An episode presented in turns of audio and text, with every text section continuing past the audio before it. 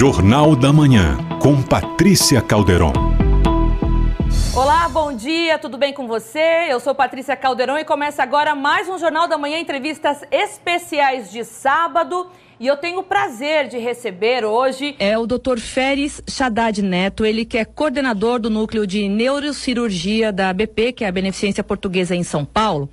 E a gente vai falar um pouquinho sobre a, a doença, né, que a família do ator Bruce Willis divulgou essa semana, que no ano passado ele é, foi diagnosticado com afasia, perdeu a fala, mas agora parece que ele tem uma, um novo diagnóstico, né, porque a, a piora da doença doença aconteceu, o estágio avançado aí da doença, e ele foi diagnosticado com demência frontotemporal. Por isso que a gente convidou o doutor eh, Feres para poder falar um pouquinho sobre isso. Doutor, obrigada pela sua participação. Eu agradeço o convite. É um prazer falar com vocês.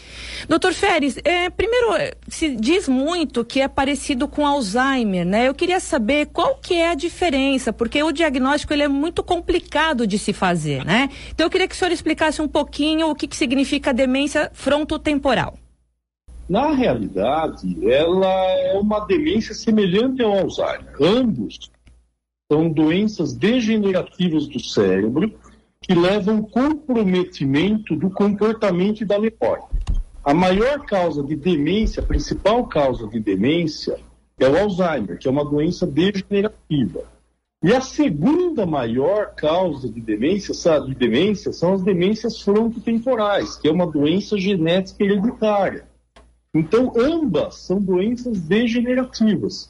Só que a primeira doença mais frequente é o Alzheimer, e a segunda e a mais frequente seriam as demências frontotemporais. Mas o que difere principalmente uma da outra é que geralmente as demências frontotemporais, além do quadro do comportamento, ela vem associada a um quadro de linguagem seja a linguagem, porque ela, como ela pega, como ela abrange o lobo frontal, e o lobo frontal está relacionado à linguagem do lobo frontal esquerdo, uma área específica do lobo frontal do lado esquerdo, então ela leva um comprometimento também da linguagem. A linguagem, tendo a linguagem tanto da expressão, ele tem uma certa dificuldade em exprimir, quanto a linguagem de compreensão, que se localiza no lobo parietal, se relaciona à capacidade de compreensão da linguagem.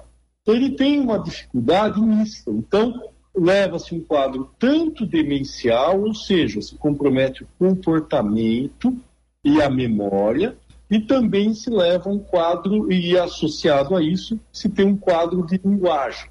Então, o que difere uma das outras é que as duas são doenças degenerativas, e a, a, a, doença, a demência frontotemporal, ela ocorre principalmente entre os 45 e os 65 anos de idade. Já o Alzheimer ocorre principalmente acima dos 60 anos de idade. E também é que a, a demência frontotemporal, geralmente, ela está associada à linguagem e ela tem um cunho genético também associado. Você tem uma alteração genética também na doença. É, doutor, e é, é, interessante, né? Porque a gente sabe que o cérebro faz o comando de praticamente todo o nosso corpo, né? Então, os pacientes é, com essa síndrome, eles costumam ficar desinibidos, né? Sem um filtro aí social e por vezes até hipersexualizados pelo que eu li. Então, isso quer dizer o seguinte: a pessoa que sempre foi muito é, cometida, é, tímida, de, de repente um dos sintomas pode ser justamente essa falta de vergonha, é, socialmente não existe um filtro, né? Então isso também já dá para poder é, sintonizar um sintoma, não é isso? Então, isso aí você mostra quando você compromete o lobo frontal ou o lobo temporal. Então, as pessoas que mudam o comportamento não significam que têm patologias de, é é, é, é, degenerativas, por exemplo. Até uma das causas mais frequentes, quando você tem essa alteração de comportamento no jovem, por exemplo, no adulto jovem, você pensa sempre numa hipótese que você tem que descartar um tumor cerebral. Então, eu tenho vários pacientes que eu criei dessa região que o quadro inicial ele apareceu como? Com uma desinibição pessoas que passaram a se tornar, como você falou, aí é mais frequente o temporal, eles passam a ser hipersexualizadas E também você vê muito isso em traumatismos crânioencefálicos que abrangem tanto o lobo frontal quanto o lobo temporal. Sempre, é sempre a mesma manifestação. Comprometimento do comportamento, podendo não vir associação com, até como você falou, isso é muito importante, o quadro sexual. Tá? Porque muitas vezes as pessoas levam esse lado para a pessoa está indo com a outra ou está é, é, se trocando na frente da outra, mas muitas vezes isso já é o início de um sintoma, a parte sexual. É, até, até para a gente explicar para quem está ouvindo a gente aqui pela rádio, é, o meu pai ele foi vítima de um tumor cerebral chamado glioblastoma, né? E já tinha afetado os dois lados do cérebro dele, inclusive a, a cavidade, o hemisfério que separa, né? o corpo caloso. E ele sempre foi uma pessoa muito tímida, então de repente ele começou a, a se despir no meio do quintal, né? E tentar fazer xixi no meio da rua. Então só para poder a gente entender que essa hipersexualidade acontece acontece porque a, o paciente perde a noção, não é isso, doutor? Exatamente, porque a área da inibição, ela deixou, ela foi afetada, então ele perde o controle inibitório. Então tudo que nós temos é um equilíbrio entre o estímulo e a inibição. Então, como você falou no seu pai, no glioblastoma multiforme, o glioblastoma multiforme é o tumor cerebral é, mais maligno do cérebro. Como você falou que ele passou para o outro lado, passou pelo caloso, quando abrange os dois hemisférios. Então, você perde a inibição. Nesse caso, quando é o lobo frontal, o lobo frontal está diretamente relacionado, assim como parte do lobo temporal, à inibição. Então, se você tem o lobo temporal, você passa a perder a inibição. Se você perde a inibição, você passa tanto não ter só simplesmente atitudes sexuais, mas ter atitudes de comportamento mesmo. A pessoa fica agressiva, a pessoa ela responde em público, ela se torna mais agressiva, muitas vezes até partindo para os finalmente. Então é interessante o lobo frontal está relacionado com o comportamento. Diferentemente, quando eu tenho, como você falou no corpo caloso, ele de uma estrutura que retém líquido, chama ventrículos laterais. Quando você comprime, você tem uma coisa chamada hidrocefalia, muitas vezes é, com o Dr. Feder, a gente está repercutindo aqui né, o caso que aconteceu é, com Bruce Willis, que foi diagnosticado aí num estágio bem avançado já da demência frontotemporal. E o Dr. Feder está explicando para a gente o que, que realmente isso afeta, né? Porque o, o, o cérebro ele acaba sendo comprimido e os hemisférios que fazem, passam a informação para o corpo, né? De deglutição, de visão, de comportamento, de fala, é, tudo tudo isso é, acontece justamente quando se é, tem esse diagnóstico na questão do, do fronto temporal, na parte cerebral, né? Então é o que está acontecendo é, justamente com esse ator, o Bruce Willis, que infelizmente de uma afasia, quando ele perdeu a fala, é, agora ele foi realmente, o diagnóstico foi é, fechado com a questão da demência frontotemporal. Eu estava aqui explicando para o nosso público, a gente tem mais dois minutinhos, é, justamente com essa comunicação que o cérebro faz de um lado para o outro para poder passar essas informações, né? E rapidamente, rapidamente para a gente poder finalizar, é, geralmente os pacientes, eles diagnosticados com a demência frontotemporal, eles acabam é, morrendo é, vítimas, é, esses pacientes, de consequências da doença, né? Por exemplo, é, da deglutição, né? Tem muitos pacientes que não conseguem mais deglutir, não conseguem mais mastigar, não conseguem mais passar essa comunicação para o corpo, né? E acabam morrendo de outras, de outras sequelas aí da doença, é isso, né? Então, é isso. Toda doença degenerativa, ela leva uma perda da função. E é uma perda da função, aqui no caso, você sempre tem a função motora, que são os movimentos que você faz, mas o movimento, ele vai desde o movimento consciente, que é aquilo que você pega um lápis, você pega como aí você, tá, você pega um microfone, você come, você controla o garfo, a faixa, como o movimento, a função motora neurovegetativa, como é deglutir, o funcionamento do intestino, o funcionamento dos vasos sanguíneos. Então você perde em todas as instâncias. O que você visualiza é na doença degenerativa é principalmente isso aí. O indivíduo vai perdendo a função motora visível, a dificuldade para deambular, a dificuldade para mastigar, Mas também ele passa a perder, ele passa a comprometer a deglutição. Quando você compromete a deglutição, você passa a engasgar e pode morrer de engasgo. Por quê? Porque quando você respira, você abre o sistema respiratório e passa o ar. Você come e fecha a glote e passa o alimento. Então o indivíduo passa a engasgar e morrer realmente da consequência. A diminuição do movimento do peristaltismo da bexiga, por exemplo, pode facilitar o acúmulo de urina na bexiga e isso predispõe à infecção. Então esses pacientes também morrem de infecção esses pacientes passam a ter uma dificuldade no trânsito intestinal. Eles começam a ficar empachados, eles começam a ter dificuldade de digestão, então eles começam a ter distensão abdominal. Muitas vezes eles só conseguem evacuar com lavagem, então eles precisam de um cuidado, muitas vezes hospitalar. Então você vai tendo uma perda da função progressiva da parte motora. E isso leva desde um comprometimento do caminhar, quanto do comprometimento das funções básicas, que é urinar, certo. defecar, digerir os alimentos e respirar. E é isso que muitas vezes você é, broncoaspira esses indivíduos, muitas vezes eles morrem dormindo. Por quê? Porque durante a madrugada eles regurgitam e o alimento bloqueia a via aérea. Doutor. Eles morrem dormindo. Oi. É, a gente tem 20 segundinhos. Eu, eu tenho uma síndrome chamada Clover Butt ou Clover Butt. Eu queria que o senhor me, me ajudasse na pronúncia, que justamente é um distúrbio de comportamento resultante aí de quem tem essa doença na demência frontotemporal. Como que se chama essa síndrome? Ehlers-Danlos. Certo, que é o distúrbio no frontotemporal, né? Isso, que leva um comprometimento da parte motora. Tá ótimo. Alô? Doutor, muito obrigado. Leva o comprometimento da parte motora, leva o comprometimento dos vasos sanguíneos também, que é uma consequência da demência frontotemporal. Maravilha. Obrigada pela sua participação. Um abraço para vocês. Até mais. Abraço. Eu vou para um intervalo bem rapidinho e eu volto já já. Estamos apresentando Jornal da Manhã com Patrícia Calderon.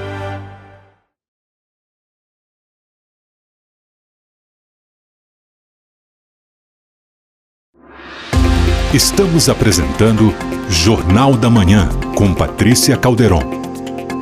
Olá, estamos de volta no seu Jornal da Manhã, entrevistas especiais. Hoje eu recebo o Dr. Gustavo Malhoca, ele que é médico do exercício e do esporte pela USP e também médico de um timaço importante lá em São Paulo, que é o Palmeiras. Doutor, muito obrigada pela sua presença aqui no nosso programa, viu? Um prazer é meu. É uma satisfação poder falar com você no seu programa, com os seus ouvintes. E o senhor é, passou de médico agora a paciente porque o senhor descobriu né, um, um glioma. E eu queria que o senhor falasse um pouquinho, contasse um pouquinho da sua história. Exatamente. É, a minha história com o glioma ela se inicia é, em março de 2020 quando num, num dia eu desci com a minha filha é, para brincar na piscina do prédio e, e neste dia vi alterações motoras no meu corpo.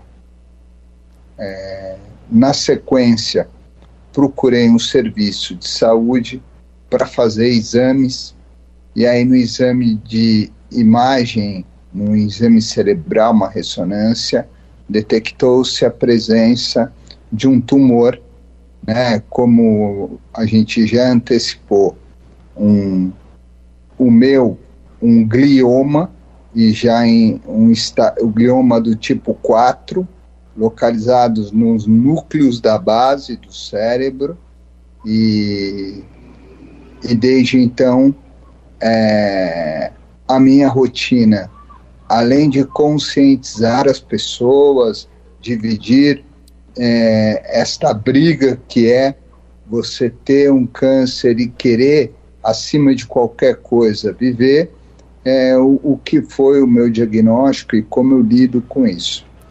É, o senhor é um, uma pessoa que trouxe muita perseverança, né, pelas entrevistas que o senhor tem dado. Imagino que tem essa força de querer viver realmente, esse otimismo, né, ajuda também. Esse otimismo eu imagino que ajuda também no tratamento.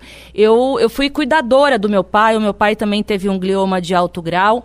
E a gente sabe que é, essa notícia né, do diagnóstico é um baque não só para o paciente, como para a família. Eu queria entender como que o senhor lidou é, no início, quando é, pegou o diagnóstico.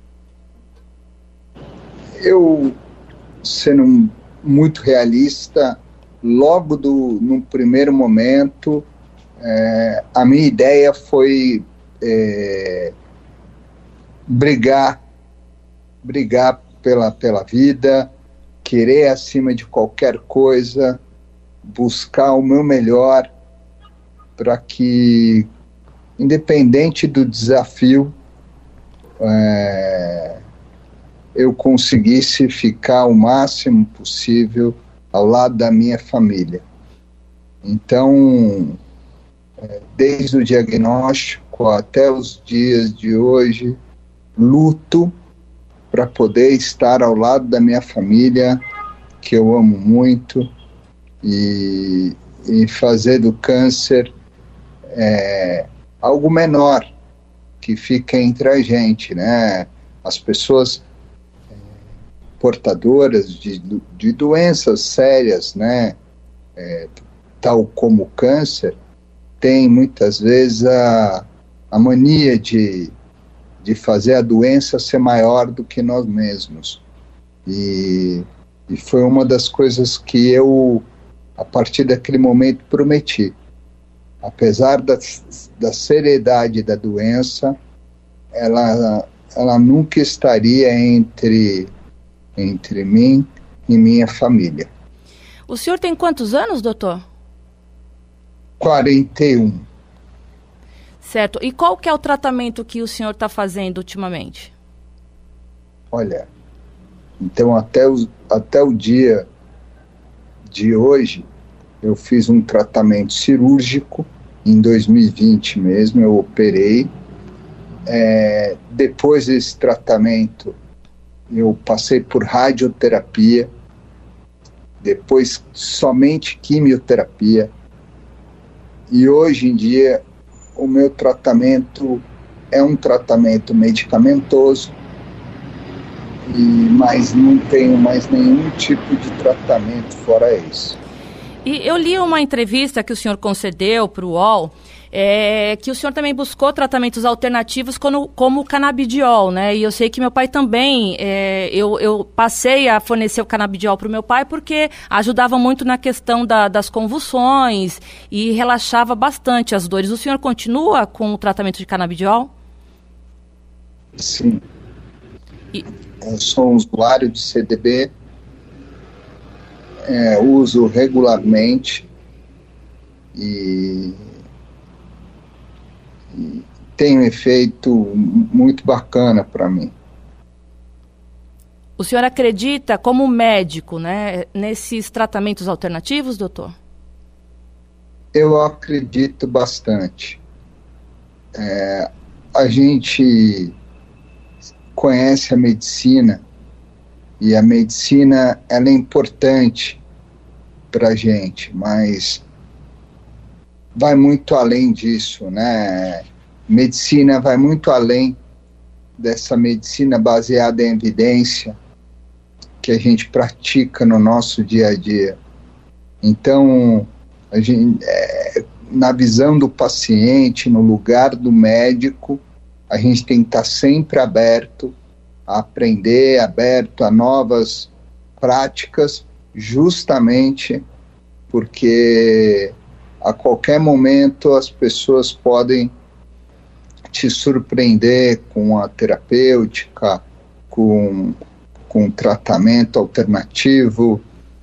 Isso é, é bem interessante e, e no, eu digo até no, no papel médico, é bem, é, bom, é bem construtor. E eu li também que a, o diagnóstico é, transformou um pouquinho também a vida do senhor, não somente pessoal, como profissional, né? O doutor Gustavo hoje, ele é um médico mais empático, mais leve. É, o que, que, qual foi essa modificação que o senhor sentiu que o diagnóstico trouxe para o senhor nessa parte profissional? Eu acho que você foi bem feliz na tradução é, do, do Gustavo médico. Eu não digo que eu era menos ou mais é, simpático. Isso não. Né? Isso é da nossa natureza. É, gostar ou não de ser médico, também muito menos. Mas a questão de você, como você encara a vida, como você respeita o amor à vida das pessoas, como você incentiva as pessoas a buscarem ser melhor, é, como você valoriza é, as rotinas e as práticas é, diárias, e como você transforma aquele dia no maior valor que uma pessoa pode ter. A questão que o senhor está querendo dizer é que os pequenos detalhes eles estão sendo mais apreciados no seu dia a dia, é isso? É isso, eu, tô, eu sou muito apegado aos detalhes, apegado à construção do meu dia, apegado ao presente. Hoje ele é muito mais importante do que aquel, a, a, despejar tudo no futuro, como a gente costuma fazer, né? A gente acredita muito no futuro. E hoje eu sou uma pessoa focada no presente. É, o senhor é pai de duas menininhas lindas, né? Tô certa? Quais são no os nomes delas? Um casal. Ah, é um casal? Casal. A Desculpa. Paola mais velha e o Luca, o mais novo. Ah, eu achei que fossem duas menininhas, me desculpa. Então é o Luca e a Paola? Perfeitamente. E a sua esposa, doutor, como tem lidado é, como cuidadora, como a tua companheira, né, como a pessoa que está aí do seu lado no dia a dia, como ela tem é, contribuído no tratamento do senhor? É o que eu falo, as pessoas que você ama, as pessoas que caminham com você, não é agora, não é de agora, né? Sempre foi assim, mas você, a gente costuma dar mais valor diante de dificuldades e, e o papel da minha família é isso. É, além de ser o meu suporte, é onde é, é meu incentivo, é o que me puxa, é o que me, que você vê o quanto vale a pena, ah, muitas vezes, dias ruins, dias que você tem que é, tomar remédio, dia que você não pode esquecer nada, justamente pelo amor à sua família, amor às pessoas que estão próximas te rodeando. Doutor, é, eu li também que o senhor teve algumas sequelas pós-cirurgia, né? É, o que, que essas sequelas têm atrapalhado o senhor no dia a dia, na questão é, motora, na questão de linguagem? É, hum. Eu queria que o senhor falasse um pouquinho sobre o pós-cirúrgico, o que, que o senhor é, sente em relação a essas, essas sequelas. Olha, eu, eu me refiro como uma pessoa de sorte. Eu tenho muito pouca sequela e as poucas sequelas que eu fiquei, motoras do meu lado direito, é, sensitiva do meu lado direito. Eu, eu uso para me superar. Então, todo dia eu acordo, é, é, difícil não sentir a perna como antes, mas isso é motivo de superação.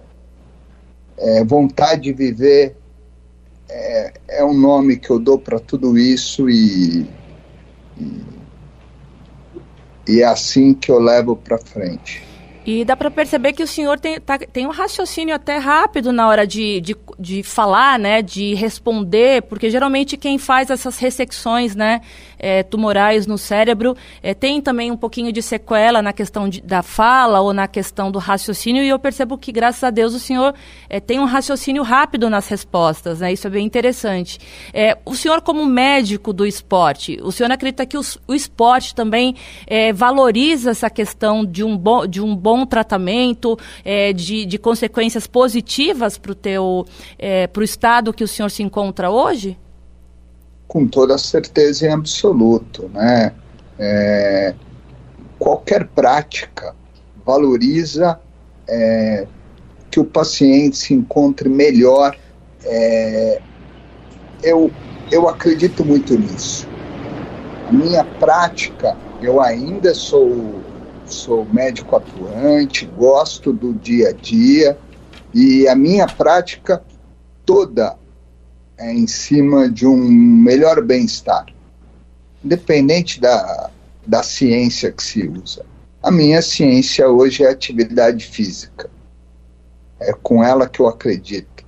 Atividade motora, atividade física, as pessoas se mexerem, é, respeitarem o teu corpo e mais do que isso, quererem que o corpo gere é, tratamentos, gere é, situações de cura, mas sempre pensando de uma forma positiva, pensando e valorizando a vida. E eu posso falar, né, com todas as letras, que o senhor tem um time inteiro a seu favor, né, doutor? Como que os, os, amigos do Palmeiras receberam a notícia? Como eles têm é, colaborado, contribuído no dia a dia do senhor? O Palmeiras é um clube que, desde o meu primeiro instante que eu diagnostiquei o meu problema, é, deu suporte, deu apoio e esteve ao meu lado. Não é porque é meu, meu centro de trabalho, mas eles foram fundamentais por tudo, né? Por, por, por esperar, por respeitar, por fazer daquele ambiente um ambiente familiar, não só um ambiente de trabalho. Isso foi extremamente importante para mim, né? Hoje eu continuo é, como integrante do departamento médico, feliz, trabalhando, me sentindo útil, útil ao, la, ao lado dos, dos atletas, da comissão técnica, é, da diretoria, e ao mesmo tempo é, me enchendo de sonhos e querendo buscar cada dia que passa esses sonhos. É, a gente está no finalzinho, foi um prazer conhecer o senhor. Eu já tinha lido a história do senhor em, em várias é, mídias, né? Eu me identifiquei demais, até por conta do, do que eu vivi também, né? Como cuidadora do meu pai. É, queria parabenizar o senhor por esse otimismo, por essa perseverança, por essa vontade de viver, que eu tenho certeza que isso é, contribui demais, demais, demais no tratamento. E para finalizar, eu queria que o senhor deixasse uma mensagem é, para pacientes e cuidadores que passam pela mesma situação que o senhor. Eu acho que, primeiro, é sempre olhar a vida com otimismo, da chance que é viver. Então, o que eu falo para as pessoas que têm um câncer e para as pessoas que não têm diagnóstico algum é que viver é muito bom. E é isso que a gente tem que buscar, viver da melhor forma.